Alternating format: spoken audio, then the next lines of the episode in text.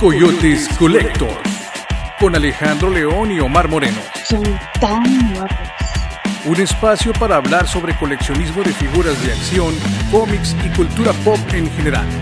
Comenzamos. Hola amigos, ¿qué tal? Estamos por fin de vuelta, por fin los Coyotes Collectors en el 2022. Estamos regresando después de una larguísima pausa.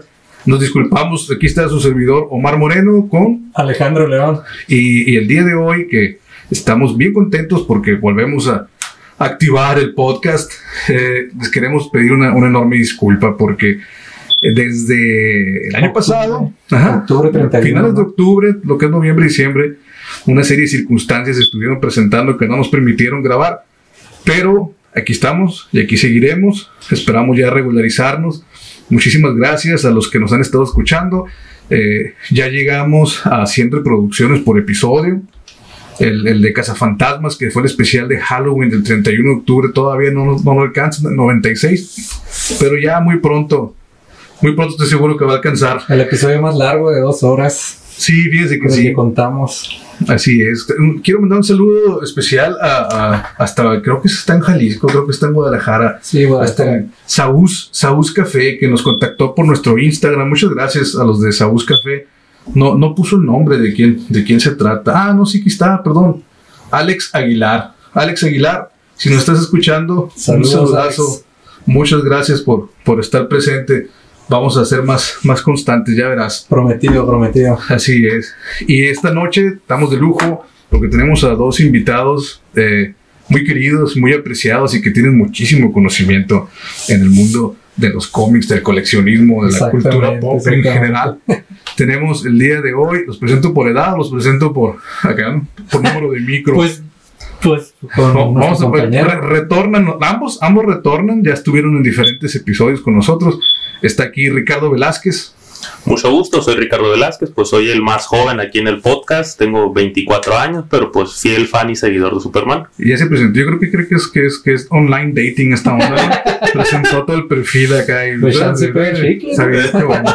Si les quieren fotos, chicas, nos, nos, nos preguntan, se los mandamos Claro también. que sí. es muy alto, muy alto, unos dos metros, miren. Muy, Y, muy alto. y- y acá tenemos también a, a José Antonio Noriega. Hola, Buenas ¿qué noches. tal? Antonio Noriega, buenas noches o tardes o, o mañanas, donde nos donde estén nos estén escuchando. escuchando a la hora que nos estén escuchando.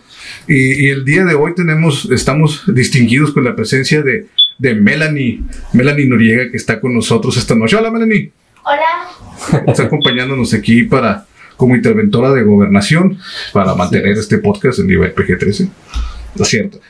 Este, poco a poco vamos a ir eh, buscando, queremos incorporar a nuestro podcast eh, presencias de, de, de la mujer, femeninas también, porque hemos tenido por invitado hombre, pero se nos ha hecho un poco difícil encontrar mujeres coleccionistas y, y tenemos en mente aventarnos un, un episodio sobre cosplay, que es donde es más común encontrar el interés femenino. Así que si eres coleccionista, pues no desen Sí, si eres, si eres mujer coleccionista y, y- y, pues estuvieras en disposición de ayudarnos a, a- a entrevistarte en el podcast, estaremos más que gustosos de que nos contactes por nuestras redes sociales. ¿Qué- ¿Cuáles son las tres redes Por sociales? cierto, las redes sociales, las redes sociales, eh, fíjate que ahora nos hemos estado modernizando. Tenemos una, una liga de un servicio que se llama Linktree, Ah, árbol de ligas.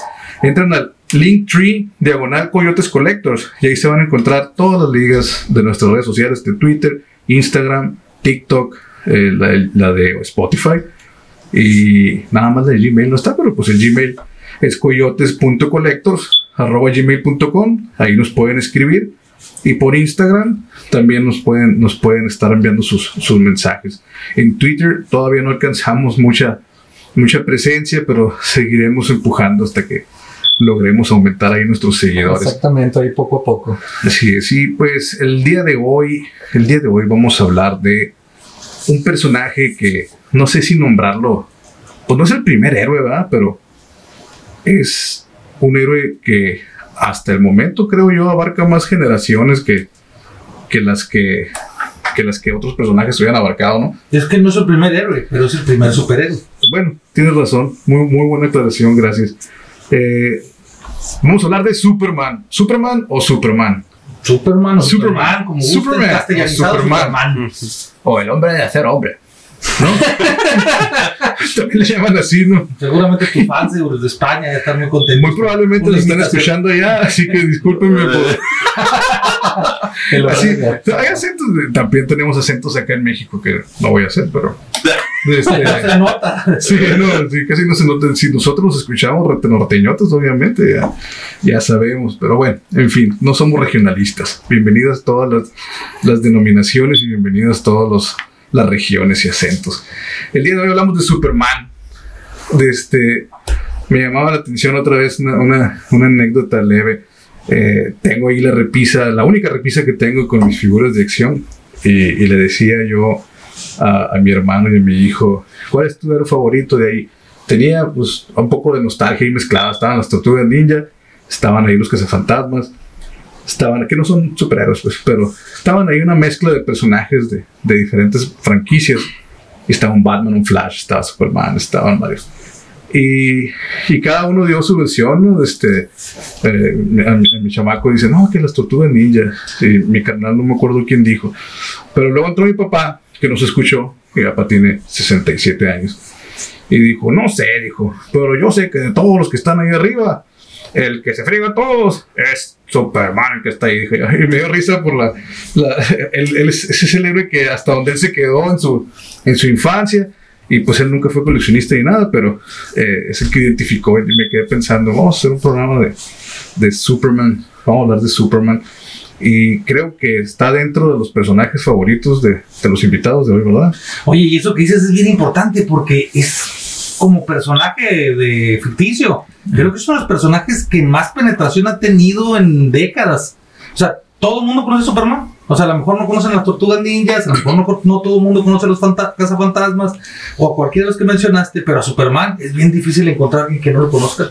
Exactamente, exactamente. De hecho, se sabe que según encuestas que se hicieron, uno de los símbolos representativos más reconocidos en el top 10 es la S de Superman, dentro de todo el mundo, a final de cuentas. Está junto con la Cruz Vaya de la religión cristiana católica, o sea, Ah, está junto a ella, a ese grado de reconocido. Órale. Sí, lo, lo vemos en muchas... La S significa esperanza. Pues eso, eso fue reciente, moderno, ¿no? sí. Sí. Eh, Sí, en el canon moderno así se le Sí. manejó, pero pues no necesariamente es una S por Superman, ¿no? Al final de cuentas. Exactamente. ok. Y, y platícame cómo, cómo llegó a convertirse, no sé quién quiere empezar de ustedes, cómo se convirtió, bueno, ¿lo consideran su héroe favorito o uno de los tantos? Pues aquí el Toño que nos diga primero, ¿no? A ver. Yo, como todos, ¿no? Cuando era adolescente, fíjense, es bien interesante, es bien interesante y yo creo que a todos les pasa, pues, o sea, va pasando por diferentes etapas, ¿no? Cuando era adolescente, pues obviamente mi superhéroe favorito era Batman, Batman, malote, oscuridad, soy la noche, ¿no? que, que andaba golpeando desposeídos porque, pues, ¿no? Con todo su dinero no, no, no, no puede arreglarlo de otra manera. Pero conforme uno va creciendo, pues ya va teniendo como otros gustos. Yo personalmente ya siempre me gustó Superman, o sea, estuvo entre mis personajes favoritos, pero más adelante se volvió uno de los favoritos, porque obviamente hay algo bien interesante con respecto a Superman y que ha permeado en las películas. Mucha gente lo, lo ningunea, lo hace menos, lo considera un héroe de poca monta, porque tiene valores que hoy en la actualidad consideramos arcaicos. O sea, cuestiones como el amor, la esperanza, la solidaridad, la empatía. ¿Qué es eso? Son esas porquerías. Aquí lo de hoy es matar a tus enemigos, ¿no? Asesinar, diezmar. Fregazas, fregazas, fregazas. Sí, sí, sí. Entonces, que, lo que pasa es que esto fue producto, quiero pensar, fue, fue una eh, cuestión que se fue dando por etapas, ¿no? Porque en un principio ese era el Superman que nos vendía en los cómics de los años que son 30, 40, cuando empezó. ajá. Entonces, eh, conforme avanza la sociedad y se tornan los temas un poquito menos tabú, luego ya les gusta empezar a calar las cuestiones oscuras, ¿no? Y- No, es que no, o sea, los personajes de la época de oro, eh, Batman, Superman, eran personajes muy violentos. O sea, Batman técnicamente tiene un- un- un- unas historias en los primeros cómics, no me acuerdo si los de 1939 o ya los de 1940, casi casi a la par del nacimiento de Superman, que surge en 1938, donde va en una avioneta y literalmente te dice, y Batman empieza a escupir muertes desde el cielo, y les empieza a disparar a todos, ¿no? Y a matar, es una masacre. Entonces, la violencia siempre ha sido parte, parte de los cómics. Y al revés, con Superman se fue suavizando, porque pues obviamente conforme fue creciendo como personaje, fue evolucionando, también este código moral lo fue haciendo para todos los personajes de cómics, pero en especial en, en ¿Fue primero Batman o fue primero Superman? Superman. Superman fue primero. Exactamente. Superman es el primer superhéroe registrado a la fecha, ¿no? Es el primero el que inició todo, es el arquetipo del superhéroe. Cuando mencionan un superhéroe al que se parodia por lo principalmente es a Superman a final de cuentas, ¿no? Es- Tiene miles de parodias, tiene a Metroman de Megamente, tiene a Omniman de Invinci- Invincible, que es el más reciente, tiene Homelander a de The Homelander de The Voice, tiene a Blue Marvel de Marvel, tiene, se podría considerar Sentry. Sentry, tiene a muchísimas versiones de él, ¿no? De otras tomas. Es el superhéroe más, el epítome, vaya, ¿no? Es el inicio de todo. Y hay que decirlo así, o sea, Superman es que literalmente fue el primero. O sea, antes de Superman no existía el género de superhéroes. Sí, todo era detectives, Era y etcétera, ¿no? Fíjate, qué interesante. Y, y ahorita que mencionaban eso, pues acabo de chutarme la de Los Eternos, una película que tuvo muchas penas y pocas glorias. Ujú. Y la referencia obligada, pues también al personaje más poderoso que volaba y tiraba rayos, ¿no? Icaris. Y no, pues que, ah, Superman, le decían, se rompió esa barrera que antes hubiera sido un tabú, ¿no? Mencionar las marcas de las competencias. Órale, qué interesante. Y, y me acuerdo que Superman ha pasado por muchísimas etapas. Eh, ahorita tú, Antonio, mencionas a- al Superman de, este, pues de la época de oro, ¿verdad? Y luego se va transformando. Recuerdo también eh, el Superman que nadie quiso. El, el Superman es un Superman rojo, ¿no? De energía, que, que era como de energía, que fue En una historia original ya venía de la época de plata. Entonces la retoma nada más. ¿Cómo venían? a- Platícanos. Ah, pues que esa historia que tú mencionas es una historia donde Superman igual se había dividido en dos personajes, en uno, uno rojo y uno azul. Entonces, como llegó la crisis, la crisis de las Tierras Infinitas, 1985, bueno, si quieres luego platicamos extensamente sobre eso. No, ahorita, si Ah, por eso ¿de una estamos vez? aquí. Exacto. Eh, DC Comics tiene una tradición muy bonita que hay un, un tema que tiene que ver con los mundos paralelos. Ajá. Cuando, cuando eh, DC Comics empieza con sus superhéroes, entre esos Superman, Batman, muchos de esos personajes tenían sus orígenes en la magia. O sea, Linterna Verde, por ejemplo, en la década de los 40, pues su, poder venía de la magia. Y así otros muchos personajes, o simple y sencillamente porque habían entrenado mucho y eran superpoderosos, como Wildcat, era un boxeador, ¿no? Entonces, Que entrenó a Batman, dato curioso, ¿no? Es quien lo entrena en las artes marciales. Entonces, conforme van creciendo, pues van desarrollando esta- este poder, ¿no? Estas fuerzas, un poquito más arriba de las humanas. Pero después llega la era de plata, los personajes estos son olvidados, poco a poco venden menos. Y entonces llega un momento en que se tienen que renovar. Y entonces ahora lo que los impulsa ya no es la magia, sino la ciencia. Flash, ciencia mágica, no ciencia de cómics. Sí, claro. Entonces, este Flash adquiere sus poderes porque le cae un rayo, pero no solamente le cae un rayo, lo bañaron unos químicos junto con el rayo. Sí, ¿no? Para no hacerlo tan. A Linterna Verde viene un alien y le da un anillo de poder mágico que hace poderes, ¿no? Que mágico, entre comillas, pero es tecnología extraterrestre. ¿no? Y así. Entonces, esto va creando la idea de que empiezan a aparecer tierras paralelas. O sea, existe Tierra 1, Tierra 2, Tierra 3, Tierra S, Tierra lo, tierra lo que quieras. Entonces, en 1985 llega un momento de una bancarrota creativa y deciden que van a fusionar todas esas tierras en un solo universo. Todo ese evento se llama eh, Crisis en las Tierras Infinitas. Y la intención, pues, era pues simplificar las historias. Una decisión creativa, ¿eh? Ah, ¿de qué te decir? Porque habían hecho un regadero, ¿no? Que al final se metieron en broncas con los argumentos de una línea y Es otra que- y dijeron, vamos a hacer borrón y cuenta nueva. De hecho, a la fecha, cada 10 años DC tiende a resetear su universo, tiende a tener una crisis cada 10 años. Se supone que al momento hoy eran 52 tierras nada más y ahora sacaron que las tierras negativas, ahora entonces hay 104 en teoría, pero es algo común. Hay una bancarrota creativa, cada 10 años aproximadamente, crean una crisis para poder retconear los personajes y que sean más digeribles para la gente. Porque algo que puede negar mucha gente a entrar a los cómics es que para leer cierta historia de que están en el número 53 de Superman, tienes que leerte 100 números antes de Action Comics para poder estar al corriente y saber de la historia. Ujú. ¿Qué hace DC? ¿Qué hace Marvel? También es, hacen una crisis infinita, retconean de cierto inicio, de aquí en adelante tú puedes seguir leyendo. O sea, totalmente mercadotécnico. Sí, pues. pero es una decisión, quiero dejar bien claro, ¿no? Contrario a lo que se cree, no es una decisión de los fans, o sea, los fans no es como que yo quiero que reseten, no, no es para facilitar el contar estas historias. Y luego, porque la gente confunde entre la realidad y la, y la ficción. Entonces dicen, a ver, ¿cómo es que Batman? Explícame, ¿por qué Batman ha tenido cuatro, cuatro Robins o más? Ujú. Depende a quién le preguntes. Entonces, pues, ¿cuántos años tiene Batman? Para haber tenido tanto rol. es una historia imaginaria, no Claro. real, ¿no? Es un cómic. Entonces, cuando resetean el, el- el universo en 1985 y crean una sola continuidad, este, pues muchos de estos personajes vuelven a tener sus orígenes desde cero, vuelven a contarlos desde cero.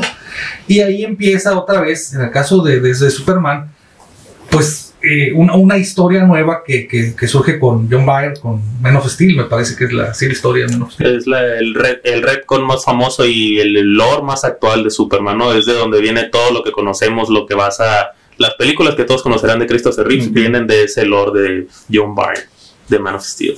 Órale, órale. Pues es que está bien interesante todo ese rollo porque. perdón. Porque me, me llama la atención. Me acuerdo de la hora cero. Pues tiene relación con, con Sí, Crisis totalmente, infinitas. totalmente. Ok, son, eso es parte de lo mismo. Sí, Ok. Que se empezaban a borrar las páginas del cómic, ¿no? Y terminaban en blanco totalmente. Entonces, o sea, rompían esa cuarta pared, ¿no? Y, y te hacían así que en el cómic se te desapareciera todo. Y ya te quedas tú, ¿y ahora qué va a pasar? Y, todos los cambios de diseño del personaje, todos los, todos los, Supermanes que han habido, eh, pues yo creo que la gente casi no conoce, más que los que leen cómics, de eso, ¿no? Y, es muy típico que te pregunte también alguien, oye, lo de la película, eh, es que sí es Superman, no, es que en la película hicieron esto, no, es que explicaron lo que, lo que es este canon, lo que es no canon, lo que tiene que ver con la película, con cada universo, y se va complejizando de una forma tal que, que a veces, eh, en lo personal, algunas líneas de cómics las dejé de leer porque ya no tuve, ya, ya no pude entender las tramas, o ya no conocí varios de los personajes, o, o no entendí cómo llegaron a ello. Te enredaban te ofuscas, ¿no? sí, te ofuscas.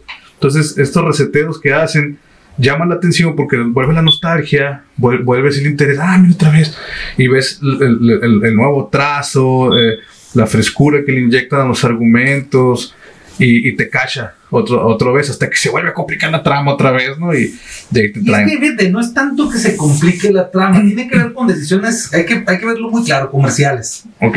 Por ejemplo, se descubre antes, antes, hace muchos años, Ajá. el número que más vendía era el cómic que mayor numeración tenía. Entre mayor numeración, más atractivo resultaba. Pero luego llegan los noventas y se vuelve, se vuelve a la inversa. O sea, entre menor numeración tuve, tenía un cómic, más se vendía porque estaba el rollo de la especulación. Si yo compro un cómic, uno, pues este cómic en N años me va a valer mucho dinero, lo cual, por cierto, niños y niñas, es falso, ¿eh? No, no vayan a creer eso.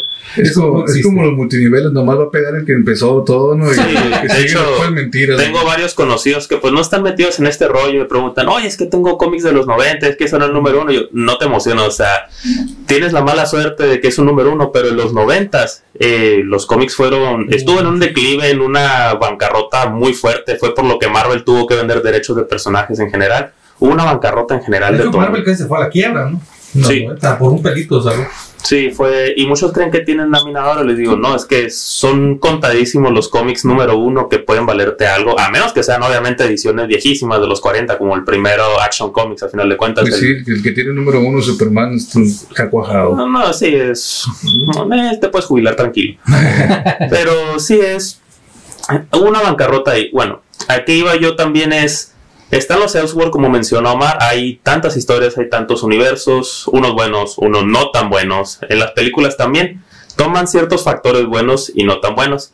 Yo no comenté cómo me encariñé con Superman. Platícanos, platícanos. No me gusta, no me gusta aceptarlo el, mi acercamiento de por qué me gustó. Yo de niño veía la serie animada de ¿Te Superman. pareció atractivo? No te La da que- vergüenza dilo, ¿eh? No, sí, ahí voy a ese punto. Eh, me pa- ya capté.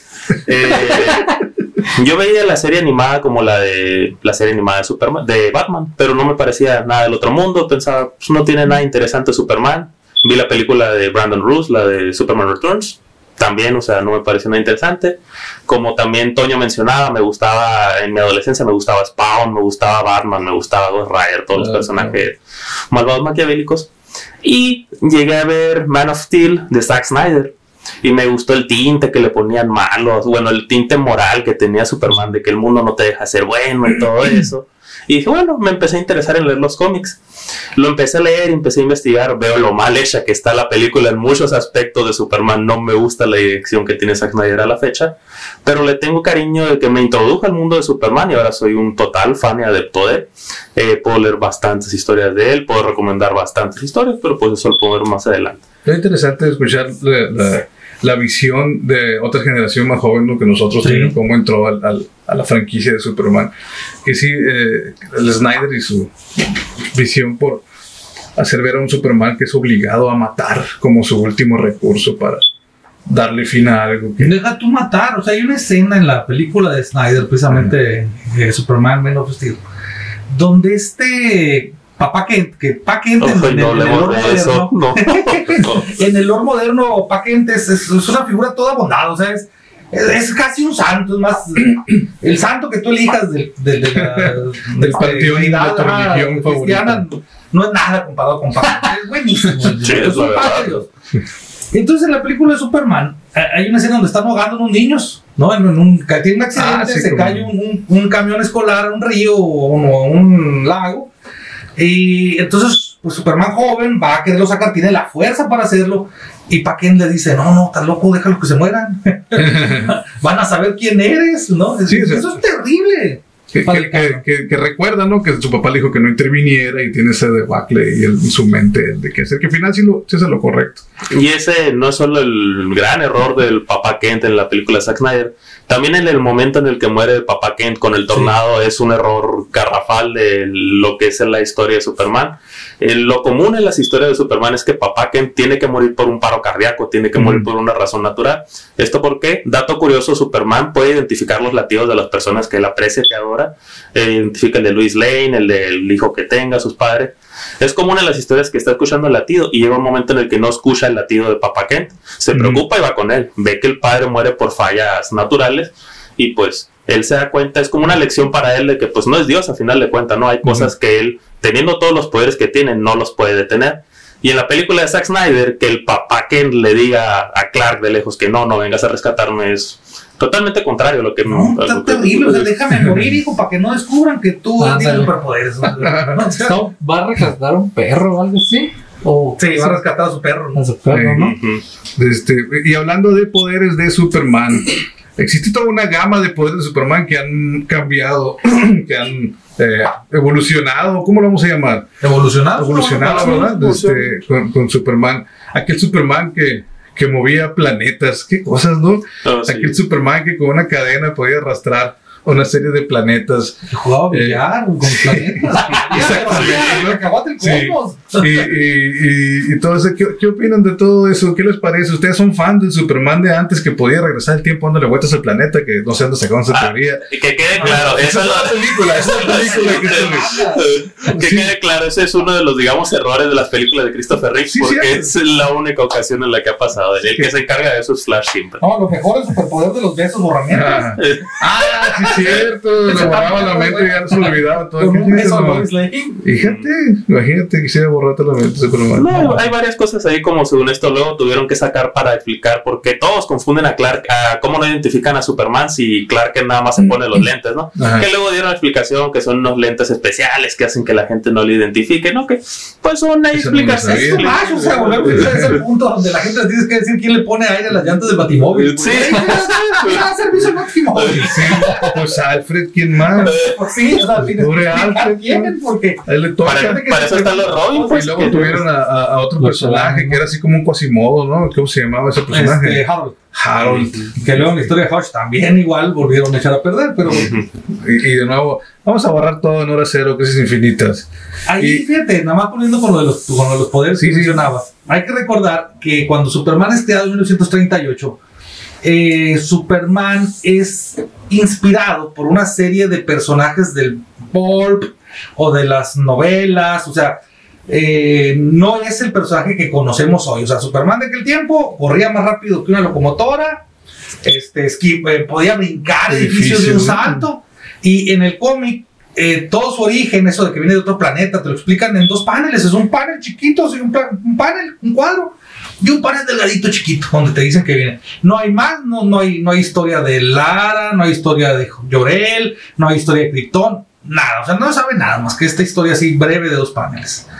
Y en ese tiempo, pues nomás el cuate podía brincar, el- el fulano este podía brincar un edificio de un salto, ese era su poder. Y, y conforme fue penetrando en la cultura popular, porque se dieron series de televisión, películas, caricaturas, radio, entonces ahí se fueron incorporando elementos Lo fueron adaptando. que le fueron dando poderes a Superman más allá de los que originalmente tenía. Entonces ya volaba, tenía visión de rayos X, tenía visión de calor, Aliento congelante. aliento congelante y besos borramentes, el poder de darle vueltas a la Tierra al revés, Para que se regresara el para tiempo. regresar el tiempo sin importarle si los polos podía causar Sí. un proceso ¿No? Y, y, y, y ahí también está en las de Christopher Reeve el, el- el Superman bueno y el Superman malo, ¿no? que se divide en Sí. dos Entonces, Superman. algunas cosas pegaron y se quedaron y otras cosas, pues no, pero no todo viene de las historias originales de Sigel Schuster. Por ejemplo, que son los creadores de Superman. Por ejemplo, hay un asunto ahí de una demanda. O sea, eh, tú- ustedes saben que si tú creas un personaje en N tiempo, no me acuerdo cuánto tiempo es, son 100, ciento y feria de años, esos derechos por ley van a expirar y se vuelven del dominio público. Sí. Entonces, los derechos de Superman me parece que en el 2033 van a expirar, o sea, ya se van a volver del dominio público. Pero la pregunta es, ¿qué es Superman? Exactamente. Entonces, el Superman de los derechos que van a expirar son los del Superman de 1938, que es el que este que brincaba edificios de un salto, no el Superman de visión de calor. Muy diferente al que tenemos hoy en día. Exactamente. No había ¿Qué va a pasar? kriptonita, no había nada de eso. No, o sea, Ah, realmente no no. creo que vaya a afectar mucho porque, o sea, ese. pues puede- van a renegociar. No, a lo mejor se puede tocar. No, no, porque ese ya es un asunto legal. o No, sea, ya ya, es- ya expiran los derechos y se Sí, ya puedo yo hacer mis cómics de Superman de 1938. Sí, es como lo mismo, es como- 2033 en adelante. Es como Alan Moore, que también ha hecho cómics de Superman, sacó una novela gráfica, sacó la Liga de los Hombres Extraordinarios, Ah, sí, como no. con solo personajes de las novelas de antes, Clásicas, que son de dominio Capitán público, por eso. Nemo, Dr. El Jekyll, último a la película que causó el retiro de Sean Connery, por cierto. Ah, sí. Pues después de esa película, Sean Connery dijo, ya no quiero hacer películas. Esa razón. Sí, es en serio, sí, a partir de ahí. Sí, sí, sí. ¿Y qué le desilusionó? Lo que pasa es que Sean Connery venía de una mala Que racha de decisiones creativas. O sea, le ofrecían Sí. papeles Y los tomaba. Y no, le decían, a ver, aquí tengo este personaje, se llama Morpheus, es una película que se llama Matrix. Se leyó el guion y dijo, no lo entendí y lo dejó. Luego le ofrecen el papel de Gandalf, el Señor de los Anillos. Dice, leí el, le- leí el guion, no lo entendí y lo rechacé. Güey, pero, pero le Entonces, pareció bien ambas- aparecer en bikini rojo el güey, en Entonces, el Highlander. Ah, pero ambas, traumarnos las ambas metas, cosas le parecieron así como no las entendí, las dejo. Entonces, llega con él el guion de la Liga de los Caballeros Extraordinarios, lo lee, dice, no lo entendí, Pero pero no los lo otros dejó. fueron un éxito. Sí. Esta también va a ser un éxito. y lo retoma y resulta que no. Entonces Pobrecito. quedó tan desilusionado que se... No sé si sea verdad que fue esa la razón, pero esa fue su última película. Que no es una mala película, no es una gran, no, es una gran no, adaptación del cómic tampoco, pero es una, es una buena película. bastante disfrutable. A mí me gustó. Y, y esa foto a la que me refiero yo, no sé si es de Highlander o de otro no, es de. Soba, el Diego. Ah, es sí. de otro, personaje, no me acuerdo. sale- no, es Soba el Diego, no me pa- acuerdo. parece el, como el personaje de Spider-Man. Una coleta, ¿no? Medio calvo de frente, así, una sí, colita con y un los rojo. rojos. ahí. Ajá. Bueno, si hizo esas cosas, dices tú, ¿de qué se va a arrepentir ese vato? Pues sí. Total. Oye, ¿y, y ustedes con qué Superman, con cuál Superman se queda? ¿Cuál es su Superman favorito? ¿El Superman del 38? ¿El Superman moderno? ¿El Superman del cómic? ¿El de la película? ¿El Superman de las... Henry Cavill, no sé. Ah, Eh, bueno, puedo decir que el de Henry Cavill en películas es. Henry Cavill es Superman físicamente, pero su personaje en cuanto a guion y estructura es, está todo mal. Tienes a la persona que mejor puede retratarte a Superman, pero no le dan la oportunidad, malamente, ¿no? Christopher Reeves entonces. Ah, Christopher Reeve también, pero yo le digo los estándares de ahora. O sea, Christopher Ajá. Reeve obviamente fue Superman en su tiempo. Yo digo, teniendo al Superman y sus historias contemporáneas, pues tienes a Henry Cavill, lo puedes aprovechar. No puedo echar de menos a Christopher Reeve porque pues es Superman más clásico y de Sí, un legado, claro. Christopher Reeves es el Superman que platicaba ahorita Toño, ¿no? El- el- el- el- de las películas 1938. era el bonachón.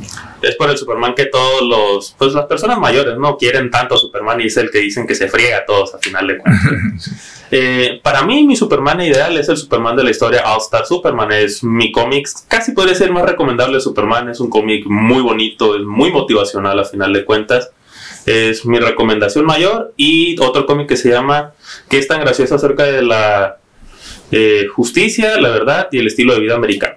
Son dos cómics muy buenos que demuestran el por qué Superman nunca puede ser malo, nunca puede, nunca puede ser doblegado y siempre va a ser bueno. Y el por qué Superman es un personaje tan difícil de, uno sentirse identificado con él, porque no está diseñado para identificarte con él. Es un personaje idealizado. Es un personaje que una persona normal no podría Difícilmente podría difícilmente ser como él. Y es por eso que muchos no sienten tanta atracción por el personaje. Es más fácil identificarte con Batman, que tiene problemas psicológicos, claro, que tiene su moralidad dudosa, y Superman no. Fíjate, eso que dices es bien importante. Mira, en el caso de, de Superman, este, tienes esta idea de. ¿qué es, qué es lo que hace la gente? Superman es un personaje, y aquí hay un debate: ¿es un personaje aspiracional o es un personaje inspiracional? O sea, una de las dos. Un, un personaje al que yo como ser humano aspiro a ser porque es, es, es bondad, es, eh, eh, eh, antepone su, su vida incluso por la vida de los demás, es una persona empática, solidaria, o es inspiracional, o sea, inspira a otros a que sean como él, uno de dos. Yo aspiro a ser él o, o me siento inspirado por él, una de dos. Y entonces, ¿qué es lo que hace la gente? La gente dice, no, es que una persona así no puede existir. Eso no es cierto, porque vivimos en un mundo muy cínico ya, o sea, donde hay narcotráfico, eh, trato de personas, eh, un montón de cosas, ¿no? Entonces, yo mismo soy una persona que puedo llegar a ser corrupta en mis decisiones, tengo unas decisiones moralmente cuestionables, etcétera. Este, compro calificaciones, le le aviso a los maestros, lo que tú quieras. Son casos hipotéticos. Son casos favor. Entonces, porque yo me resisto a aceptar esta idea de que Superman, yo debería de aspirar a él, porque me avergüenzo finalmente de ello, de lo que yo soy en el fondo, desde un punto de vista psicológico muy profundo. Entonces digo, no, mejor rebájame a Superman para tener un Superman como el de Justice o el Zack Snyder o, eh, o, o hazme, o hazme una deconstrucción del personaje como en The Boys o en, en Invincible donde el personaje de Superman pasa una desgracia en su vida y se vuelve malo. Eso sí tiene sentido, ¿sabes? Porque yo haría eso. No se trata de eso, o sea, no, no- es Superman. A mí muchas veces, y Omar no me dejará mentir, que tengo amigos en común que dicen, es que el Toño se quedó en aquella época, como si hace años, yo no sé. Donde Superman era bueno, no, lo de hoy es ser malote y andar asesinando gente con su mirada de calor. Porque Actualízate, te dicen, si no, yo o sea, fuera como Superman, eso es lo que si yo fuera Superman, yo los mataría a todos. Bueno, qué padre. No, pues, güey. Y, y si ustedes están viendo, no voy a dar spoilers, pero hay una serie nueva que se llama Peacemaker. Mm. Ah, ok. Entonces, sin, sin dar spoilers, más el contexto del personaje, Peacemaker es un personaje ultra violento, pero muy patético. Es un personaje Sí, patético, Sí, ¿no? sí, patético. Entonces, eh, te debates entre la risa y, y- y la pena ajena, y, y la pena y el sufrimiento, porque es un personaje muy triste también, tiene una, una desgracia y, es patético en general. Entonces, en una de las escenas, seguramente lo vieron porque se volvió muy viral. Peacemaker critica el código moral de Batman, ¿por qué Batman no mata? Mm. Dice, está mal, si yo fuera Batman, dice Peacemaker, yo los hubiera matado. Sí, porque el vato es un psicópata, ¿sabes? Entonces la gente me lo empieza a mandar y dice, pues Peacemaker tiene un punto. Y dices, güey, Peacemaker es un psicópata, güey.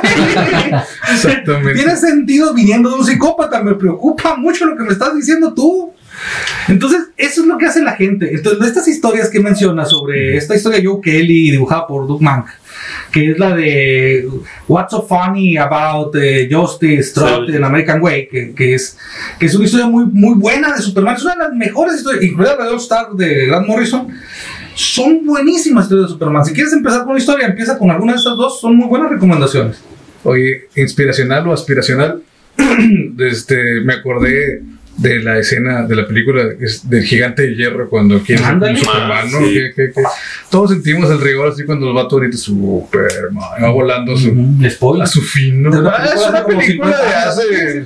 Ya, eso es una... Pues ya. Vean, el Sí, Gigante de la- Hierro. Sí, definitivamente. De las últimas Este, películas hechas a, a muy, mano. muy recomendado. Sí, otro punto también que veo, hay una, un debate también de Superman es si Clark Kent es el personaje y Superman es su alter ego o Superman es el personaje y Clark Kent es su alter, ego. Es un tema que se toma muy importante y una serie que recomiendo que vean es Superman y Lois. Está, es una versión contemporánea de Superman muy bien llevada. La serie está hecha, se nota que está hecha con corazón, con gente que sabe del lore de Superman. ¿verdad? Sí, la de Oye, HBO. tiene una escena en el primer capítulo. O sea, llega Superman. esa- así empieza, ¿eh? Sin spoiler. No, es un spoiler. No, son los primeros cinco minutos. Sí, llega y sale un niño. Y tú le dices, oye, Superman, qué bonito tu uniforme. Le dice Superman, me lo hizo mi mamá. O sea, Sí.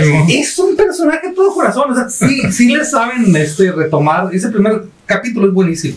Sí. Sí, ya, ya me lo chuté, de hecho, pues ya me lo acabé. Estoy esperando que salgan más. Está la segunda temporada en emisión, hay que esperar a ver que nos los pongan en HBO Max para este lado, ¿no? Ojalá. Y Ese hablando, perro, por ese- ejemplo, del, del traje, eh, ya ves que con el, el Superman de Christopher Reeve, eh, como que trae una maldición, ¿no? Eh, esa teoría, ¿no? ¿No te la sabes? Ah, pero esos, esos, esos son los, los, la los- sacan los fans, ¿no? los cuentos que sacan la raza ahí sobre las películas de que estaba maldito porque todos, Sí. a todo el cast le Es pasó que, algo malo. fíjate, hablando de cosas que hizo mal Zack Snyder, esa es otra cosa que hizo mal. Básicamente lo que te dice Zack Snyder es que el traje de Superman es un, son los calzones, o sea, literalmente es una pijama de un kryptoniano. Porque arriba de ese traje iba una armadura. Ajá. Entonces, nomás que como Superman yo creo que no sabía, pues la encuentra y dice, ah, mira qué padre, me lo voy a poner. Eso lo vemos después, ¿no? En las- agüitado. En las de. ¿Cómo se llama ese? ese ya eran. No, no, eran, eran con el. ¿Cómo se llama el actor? Que Tom- interpretó Tom antes, antes de. No, antes de. De Cavill, Ah, Brandon Root. Brandon Root, ¿no? Que es cuando sale su papá, mejor él. El vato que era de gladiador. eh, Ah, sí. Russell. ¿cómo? No, ese sí es of Steel con Henry Cavill. Ah, sí, es con Sí. Henry Cavill. Ah, Sí, perdón, con Henry Cavill tiene armaduras. Ese perro que se escucha ladrando, discúlpenme, estamos, estamos grabando en, en donde podemos. Es cripto, es cripto. Este, no vayan a pensar que es un perro callejero. Que no se diga que no hay producción. Así es, trajimos el cripto para que estuviera presente de alguna forma. Y, y- y me lleva al siguiente punto. Eh, la supermanización y la supermanía de los personajes después de Superman. Luego de repente tenemos un Superboy, un Supergirl. Luego hubo varias Supergirl. Luego está Super Perro. Y, y luego está... eh, tenía su... No, no sé, es el Batman, ¿no? El de Batman. Batman. No, Batman Pero es- pues Pero bien. su bizarro. Ah, Sí. bizarro, bizarro. Tiene ¿Qué me cuentan de, esos- de- de esos, de esos detalles? Porque sé que, que hay mucho de qué platicar en ese, en ese sentido. y, y me pongo a pensar, eh, pasa en Marvel, pasa en DC.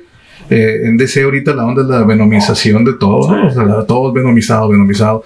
Y en DC ahorita es todo Batmanizado también. Hay Batman, Sí. Aquaman, Batman, Flash, ahí todo. Esa es culpa de Todd McFarlane.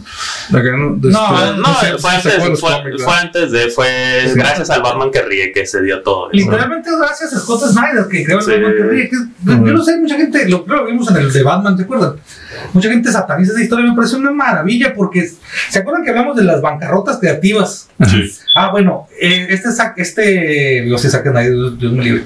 Este, este Scott Snyder, este Scott Snyder escribe una historia, este, que es dark metal, metal oscuro, y luego después se llama metal, ah, metal, Ah, prim- primero, primero metal fue Metal y luego fue Death Metal. entonces, esta- estas historias hacen lo contrario. O sea, si yo quiero, dicen ellos, acabar, resetear el universo, no voy a hacerlo con una crisis. Lo voy a hacer con una anticrisis. O sea, Ujú. ¿qué es una anticrisis? Es lo opuesto a una bancarrota creativa. Crea universos, crea, crea para, que universos paralelos, crea historias donde la imaginación triunfe. Esa, esa es la historia. Entonces, ahorita que preguntas sobre Superman, este, volvemos al punto. O sea, ¿Qué fue lo que llevó, ahorita que hablamos de Crisis de las Tierras Infinitas, esta historia de que Superman tiene una, una super prima, un super perro? No, no, no es nuevo, o sea, viene desde los mismos orígenes del personaje, ¿no? Ujú. Viene más adelante. Entonces, eh, eh, en, en algún momento de la historia había tantos kryptonianos que parecía que los únicos que se habían muerto pues eran los papás de Superman, o sea, que estalló el Correcto. no se murieron ellos dos. Sí, esa, esa era la pregunta. ¿Por qué no era el único sobreviviente? Decía esto. Pero entonces es parte de la bancarrota creativa, porque pues, tener otros kryptonianos no afectaba el lore de Superman, o sea, no, no lo afecta. Le inventaron la zona fantasma. Entonces hicieron, el- hicieron este asunto de, de- de la crisis de las tierras infinitas para borrar a todos esos personajes y que solamente Superman fuera el último sobreviviente.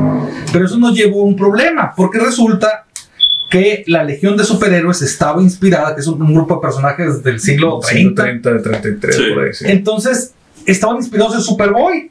Entonces, si ya no existe Superboy, pues ¿quién creó la Legión? Entonces, ahí por eso se crea la hora cero después, para Sí. volver a corregir eso. ¿no? Y luego se inventaron Sí. los, los universos de El- bolsillo y todo lo Digamos, demás. Ah, para, para volver a hacer lo mismo. Sí, ¿Para qué otra hiciste vez. una crisis si vas a volver a hacer lo mismo? ¿no? Exactamente. Es parte de uno de los grandes problemas que tiene el cómic, que últimamente está la moda de criticar el cómic, que el manga es mejor y todo ese Ah. rollo. Uno de los grandes problemas que tiene el cómic es que muchos diferentes escritores tienen que ibanar una historia y obviamente entre 20 escritores escribiendo diferentes historias, algunas cosas no van a concordar, es, es difícil, es complicado. Y en el manga solo tienes un solo escritor escribiendo una historia, es muy difícil que puedas regarlo. Eh, llega el momento en el que son 20 escritores diferentes escribiendo que una historia de Batman y que si van a con la de Superman acá, pero este escritor se lo olvidó tal punto aquel.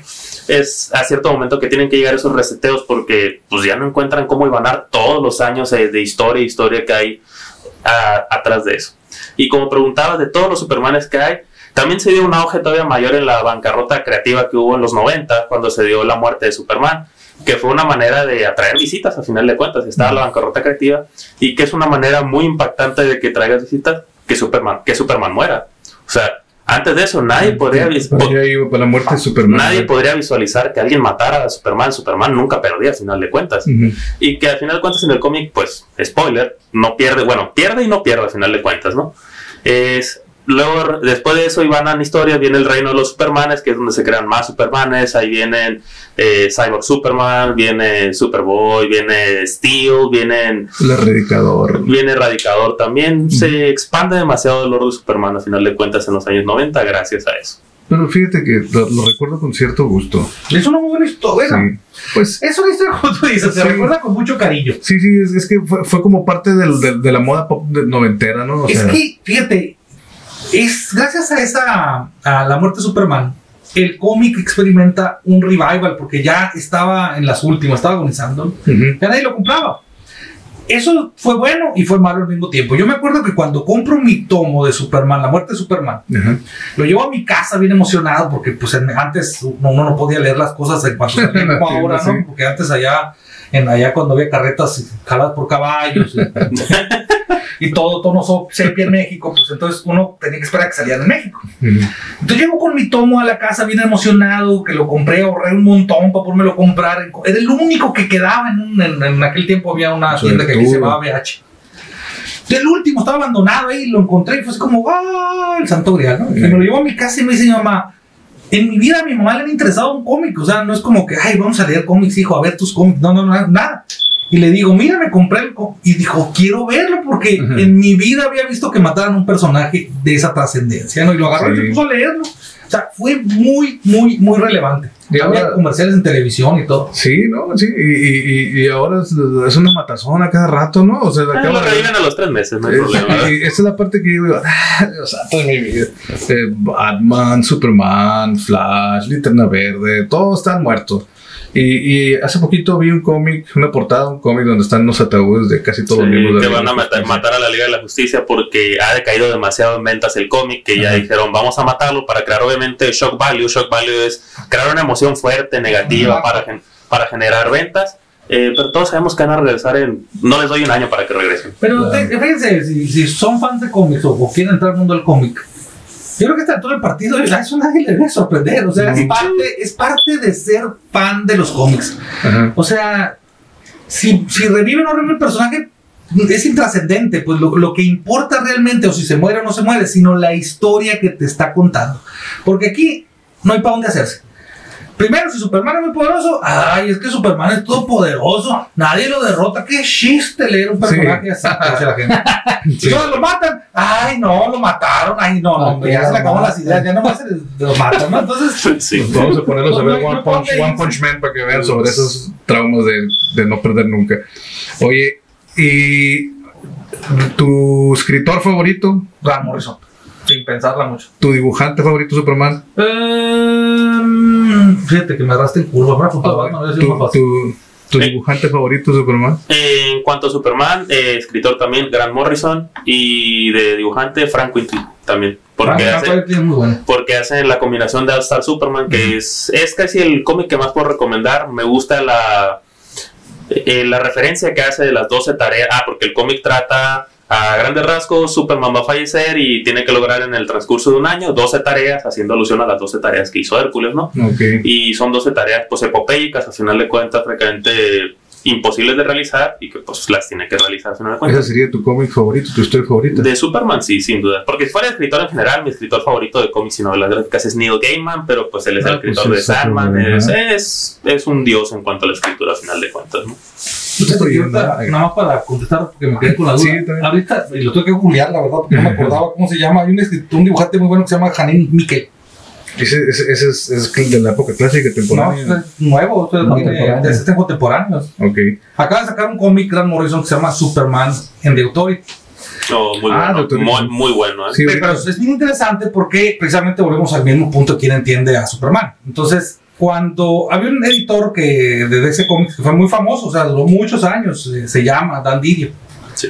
Entonces Dan Didio, pues odiaba al vato a los personajes repetidos, o sea, tenía metido así una espina clavada en el trasero en contra de Nightwing. O sea, el, Sí. el Nightwing es, ese fue el primer Robin que luego creció y se volvió un superhéroe, ¿no? Entonces, cualquier personaje repetido, o sea, si había otro Flash, pues, ay, no, no me gusta. Tiene que haber nomás un Flash, tiene que haber nada más un Superman, tiene que haber nada más un. Y así estaba el vato. Nadie le seguía el rollo, era el único que insistía.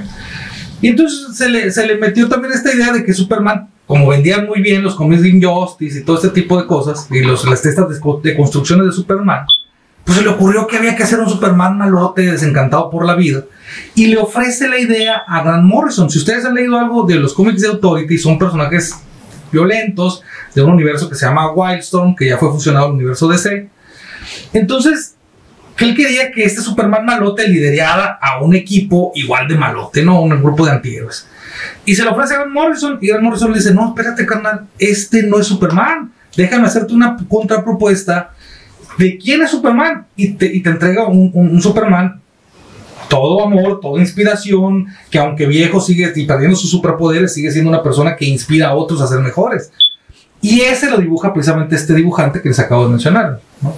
Y recordé también de mis dibujantes contemporáneos, uno que me gusta mucho como dijo Superman es Jorge Jiménez. Es un mexicano que está trabajando para DC.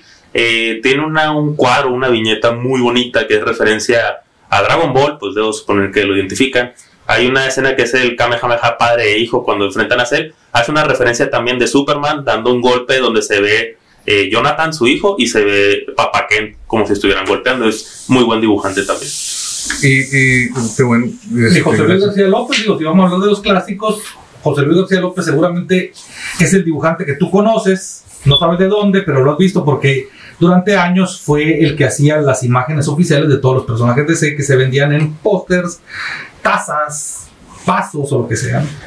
Oye, y los crossovers, desde otro, otra faceta del, del cómic y hablando del personaje de Superman, eh, todo el mundo, ¿no? Desde tiempos inmemoriales siempre se ha preguntado, ¿qué pasaría si Superman se enfrentara a, o quién ganaría si... Y a pesar de que sabemos que la debilidad de Superman es la magia, ¿no? Y la kriptonita. Y la Kryptonita también. Pero eh, recuerdo los crossovers con donde luchó contra He-Man, este, los crossovers contra Hulk, el crossover contra eh, los Thundercats también se, se, se encuentra con ellos. Con Spider-Man tuvo un crossover también, es cierto. Primeros. Y, y cosas que, no bueno, que nosotros en nuestra generación nunca nos imaginamos que, iba- que íbamos a ver porque la guerra entre compañías de cómics era tan acérrima que, que no se mencionaba, ¿no? Como, como recuerdo, que no es el tema aquí, pero los primeros comerciales donde salían la Pepsi y la Coca juntos, yo dije, ¿qué? ¿Cómo es posible? Entonces me sorprendió, ¿cómo? ¿Cómo? ¿Cómo? Cuando salía Michael Jackson cantando con Bob Dylan. Y entonces, de, de repente dices tú, ¿qué? Su- Superman con Spider-Man, Superman contra, bueno, con la de He-Man y Thundercats es reciente. Fue amalgama, vaya, la el evento sí, amalgama. amalgama, y- pero con Hulk también. Amalgam Comics, de hecho le llamaron para no meterse en broncas. Ahora con, con Authority también. Y creo que los derechos de los personajes los conservan ambas compañías. ¿eh? Sí, Sí. de hecho, eh, dato curioso, el evento Amalgama se dio por la misma bancarrota de los años 90 en que en el cómic estaba en declive, pues las compañías en su desesperación que hicieron, hicieron un crossover entre ambas para poder pues rescatarse ambas, ¿no? Y dato curioso, o sea, era más probable que hubiera un crossover entre compañías en aquel tiempo que hoy. O sea, ahorita sí va a estar bien difícil que hagan un crossover de ese Marvel. Valiendo cohete, ¿no? Qué interesante. Y Tenemos. por ejemplo, de las, eh, ahorita que mencionabas las debilidades de Superman, eh, kriptonitas hay varios tipos, ¿no? Oh, sí, hay ¿Nos pueden mencionar algunas? Pues morada, digo, rosa, hay ¿Qué dorada. te hace la rosa? ¿Qué? Vamos a ver, a ver, dijimos que íbamos a mantener este episodio eh, sano, por favor, Alejandro. Depende de quién le Estás haciendo preguntas extrañas. Sí, en el día de ahora casi no se utilizan las kriptonitas de color. O sea, a la fecha se utiliza más que nada la verde, como La siempre, común. la clásica, y la de color roja, son las más comunes. Pero sí, hubo una kriptonita rosa que se utiliza que vuelve a Superman afeminado, vaya. Es lo que se le entiende. Hay kriptonita también una dorada que es de un cómic muy importante, también se podría decir de los más icónicos de Alan Moore, que es la historia qué pasó con el hombre del mañana. ¿Qué hace la kriptonita dorada? Se supone que neutraliza los poderes de Superman por completo y es parte de la trama de ese cómic.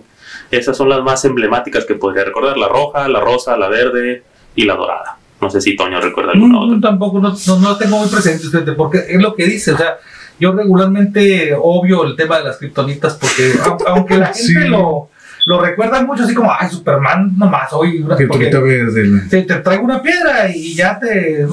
Tenemos un amigo con el que siempre, según ellos, me hacen enojar y me dicen, es más fuerte Goku que Superman. Y yo les digo, no, me, me Porque pues para mí es una discusión estéril, pero me da mucha risa. Ajá. Y, y luego me dicen, es que Superman lo vence, es muy fácil con una piedra, ¿no? Bueno, a pesar es una piedra que viene de otro planeta, o sea, no como que haya un montón, pero bueno, ok. Digo, pero Goku lo mataron de un balazo. O sea, Y sí, sí, entonces, no, no, pero ya no les gustan. Entonces, regularmente los cómics sí es cierto, o sea, es más el- el- la cultura popular que cree que son muy recurrentes en la historia de Superman, pero en las historias casi no, no usan la, la kriptonita. A menos que estés viendo Smallville, ¿no? De los Ah, sí, pues, ahí sí, recurría sí, mucho a la no, roja. Todo, todo era kriptonita. Todo, todo. el mundo le da superpoderes, menos a Lex Luthor, Sí, no. pelón. Eso le no nada más. Qué gachos son. O sea, sí, o sea, a- a- me acuerdo de, de las tramas y que estaban todos en un sauna. Y, ay, que, que vamos a meternos en un sauna. Y luego hacen un close-up así a las piedras que están en el sauna. Y empiezan a brillar verdes. Entonces, ah, no mames. Todo es kriptonita en esta serie. O sea, todo pasó por Sí. la kriptonita. Y todos se volvían superpoderosos. Y recurrían mucho a la kriptonita roja. que Recuerdo en una temporada que fue el final de temporada que encuentra la kriptonita roja y que el Tom Welling, su Superman, se hace Ajá. malo y anda como chico malo con chaqueta de cuero y todo lo demás. Sí. Pues fíjense, yo creo que podemos durar muchísimo tiempo hablando acerca de esto. Y, y más así como lo hemos hecho ahorita, que ha sido de, de temas que se nos van ocurriendo y que Oye, vamos antes de llegando. que, de que me cortes el rollo, ¿puedo decir algo más? Sí, de hecho, te yo te voy a cortar porque. No, no te preocupes. Mira, este, hay un tema ahí que, que hemos platicado un poco acerca de lo que es la deconstrucción de los personajes. En, el- en el- en el 85, pues hubo una deconstrucción de, de Superman, de todos los superhéroes en general, ¿eh? Entonces, ¿qué fue lo que hicieron? ¿Cómo, cómo dice ahora la chaviza? Dice, este, los nerfearon, ¿no? Ah, los nerfearon, A sí. muchos de ellos los nerfearon. Entonces, les, les bajaron los, los Los poderes poderes. para hacerlos más parecidos a los humanos. Y luego surge en el 85, 86, no me acuerdo, una historia que fue una bendición en, el- en ese instante, pero fue una maldición a, a largo plazo. Esa historia se llama Watchmen. Mm. Entonces, básicamente la, la- la escribe, bueno, la escribe eh, Alan Moore, la dibuja Dave Gibbons, y la pregunta que quieren contestar es, ¿quién vigila a los vigilantes? En ese momento DC acababa de comprar un grupo de personajes de, una editorial que se llamaba Charlton Comics. Esos personajes pues eran Blue Beetle, era The Question, era Peacemaker, ¿no? Eran un montón de personajes que Atom, Capitán Atom, había un montón ahí. Y entonces Alan Moore dice, oye, tengo una historia con estos personajes. ¿Los puedo usar? DC le dice, sí, úsalos, haz con ellos lo que tú quieras. Este, pero luego después viene Crisis en las Tierras Infinitas y le dice, oye, ¿sabes qué? Este, dice mi mamá que siempre no, o sea, no los puedes utilizar. Cambio de planes. Entonces, Moore, que ya lleva avanzada su historia, tiene que cambiar a estos personajes y luego ya los convierte, pues que en el comediante, que Rocha, pero básicamente son los mismos. Si los ves, puedes hacer un paralelismo entre los personajes eh, Charlton y estos. Sí, cuest- cuestiones, Rorschach, que el comediante es parece Peacemaker, o sea, tienen, parece, son Blue Beetle es el Night, Night Owl. Sí, son idénticos al final de cuentas. Entonces, eh, eh, eh, eh, lo que hacen en la desconstrucción es entonces que ya los personajes ya no eran toda bondad, ya no eran solamente blancos y negros. Ahora estos personajes pues encubrían una serie de problemas. Por ejemplo, eh, Blue Beetle, el- el- en este caso era Night Owl, pues tenía un problema eh, de impotencia, ¿no? Este, es que está mi hija aquí. Este, y, y no podía porque tenía que ir a luchar contra el crimen para poder otra vez estar activo, ¿no? Eh, eh, el comediante pues era un psicópata que mataba sin ton y son y así a todos les fue poniendo ciertos traumas y fue un exitazo y funcionó muy bien. El problema es que luego con esa vara quisieron medir a todos los demás personajes, llámate tu Batman, tu Superman, le quedaron o no le quedaron. O sea, básicamente hizo un Zack Snyder. Les quedaron o no les quedaron. Bueno, pasó el tiempo y nos quedamos con esta idea. Ahí vienen tus personajes oscuros, ahí viene tu Ghost Rider, ahí viene tu Punisher, ahí viene tu Moon Knight, ahí viene tu este, Daredevil. Daredevil, o sea, todos estos personajes que son atormentados, oscuros, y se va creando esta idea de que para ser un héroe tienes que tener una motivación oscura. Tienes un personaje como Barry Allen. Barry Allen es un científico forense o un científico, está trabajando en su laboratorio, una noche cayó un rayo, le da superpoderes. ¿Qué es lo primero que dice este vato? Tengo superpoderes, debo usar estos poderes para el bien. Punto. No hay más. Pero luego llega otro escritor que se llama Geoff Jones y dice, no, no, no, no, es que Hay que meterle trasfondo Flash se volvió así porque su papá mató a su mamá. Pero resulta que luego no era su papá. Esto fue una trampa de uno de los enemigos de Flash que bajó- viajó en el tiempo. Entonces, si no tiene una tragedia el superhéroe, no, no puede ser un superhéroe. ¿no? Y eso me parece terrible porque yo quiero creer que si alguno de nosotros tiene superpoderes va a ser el bien. O sea, me gusta pensar eso. De hecho, aquí hay dos puntos importantes. ¿eh? Aquí Alan Moore, sin querer, creó ese problema porque él creó Watchmen, quería hacer todo lo Era contrario. una crítica. Era una Ajá. crítica que no hicieran eso y todos lo tomaron como hay que hacer eso. De hecho, todos es muy común. Eh, Rorschach muchos lo toman como un ídolo, un modelo a seguir. Es un, es Zack Snyder en su película. es un, Zack- es un personaje que te está diciendo no sigas los pasos de este personaje. O como el problema actual que hubo con el logo de Punisher, ¿no? Que la policía lo utilizaba para hacer su justicia. Y el personaje de Punisher es, te dan a entender que él hace ese trabajo para que nadie más lo tenga que hacer, que nadie tuviera que pasar por lo que él pasa. Segundo punto, como él, yo también quiero pensar que si alguien tuviera poderes, pues hay que tratar de hacer el bien. Y hay una historia muy buena llamada Hook, que la escribe Mark Millar. ¿Qué es lo que pasa? Es un chico del espectro autista que recibe poderes como los de Superman.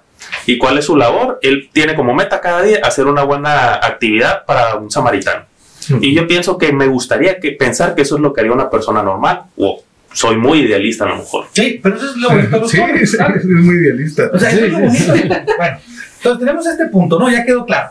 Sa- este eh, Alan Moore crea esta historia como una crítica a los héroes norteamericanos, como crea una crítica hacia toda esta violencia que vemos en los cómics, crea esta crítica y es válida en su momento y está bien.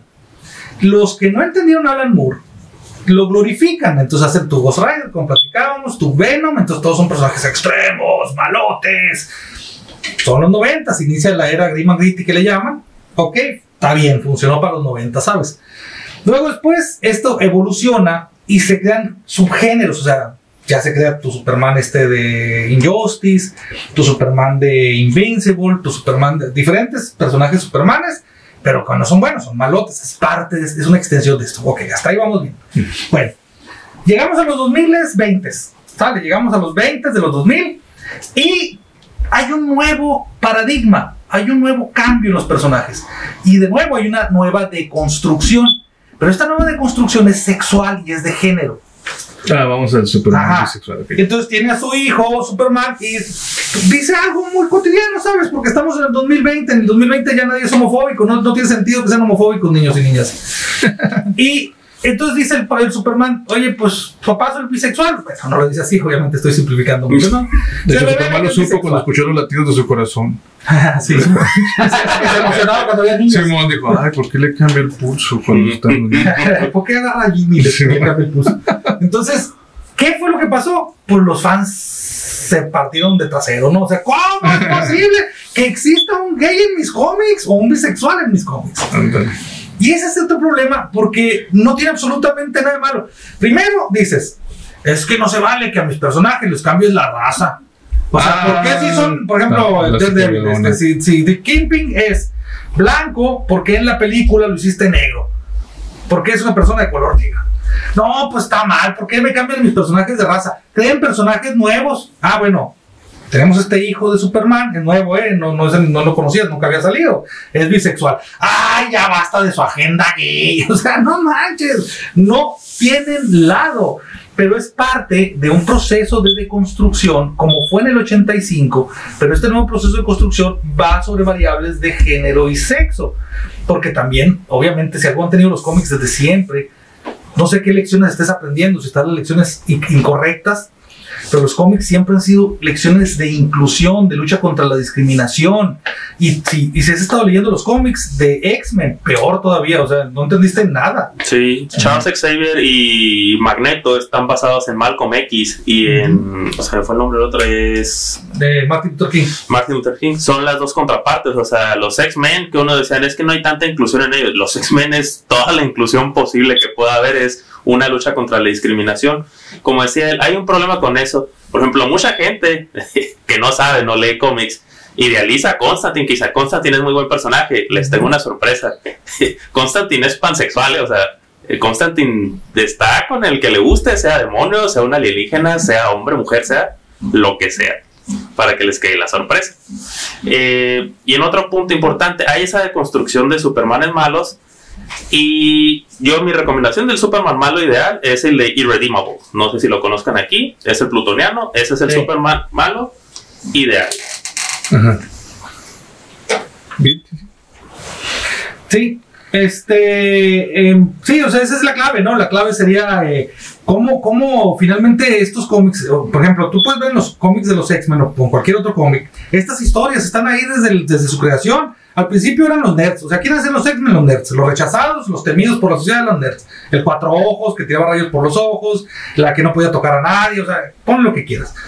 Después otras personas, vamos a llamarle el presunto acusador, el, el- el presunto acosador sexual, este Brian Singer, pues ve en esta historia un, un- un tema de la salida del closet de los personajes, o sea, ve, un, un subtexto gay. Entonces, es, es, es- están ahí desde los orígenes de los personajes.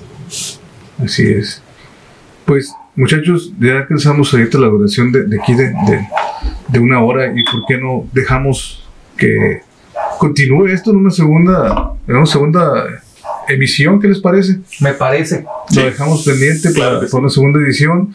Eh, agradecemos a todos los que nos están escuchando el, el día de hoy. Eh, muy amables por, por estar al pendiente de nosotros. Eh, qué buena onda que, que estén siguiéndonos. Lo agradecemos mucho, ¿verdad, Alejandro? Exactamente, muy buena onda de su parte. Y pues aquí vamos a hablar otra vez al pie del cañón. Así es. Le vamos a traer más, más de Toño y más de Ricardo próximamente para seguir debatiendo sobre asuntos que tienen que ver. Si tienen sus, sus temas, propuestas, háganoslo llegar por, por correo. Sí, Algo de en nuestras quieran redes que sociales. Sí, porque hoy el día de hoy nos, nos faltó eh, hablar acerca de las figuras de Superman. Mm, claro que sí. Este, porque es un, es, una- es un tema así como que medio polémico también, porque no todos le han atinado a, la, a la esencia del personaje, el esculpido, ¿no? Y es complicado. diferentes cosas. y, eh, pero bueno, Ahí, este, ahí tomamos fotos ahorita de las figuras que traemos. ah, vamos a subir en, en nuestro Instagram, vamos a estar poniendo fotos de las figuras y, y del momento que estuvimos grabando aquí hoy. Muchas gracias. Recuerden Linktree, diagonal, Coyotes Collectors. Ahí están nuestras redes sociales. Muchísimas gracias, José Antonio Noriega. Muchísimas gracias, Ricardo Velázquez. Y su servidor Omar Moreno se despide por esta ocasión para verlos próximamente. Vamos a despedirte, Alejandro. Adiós.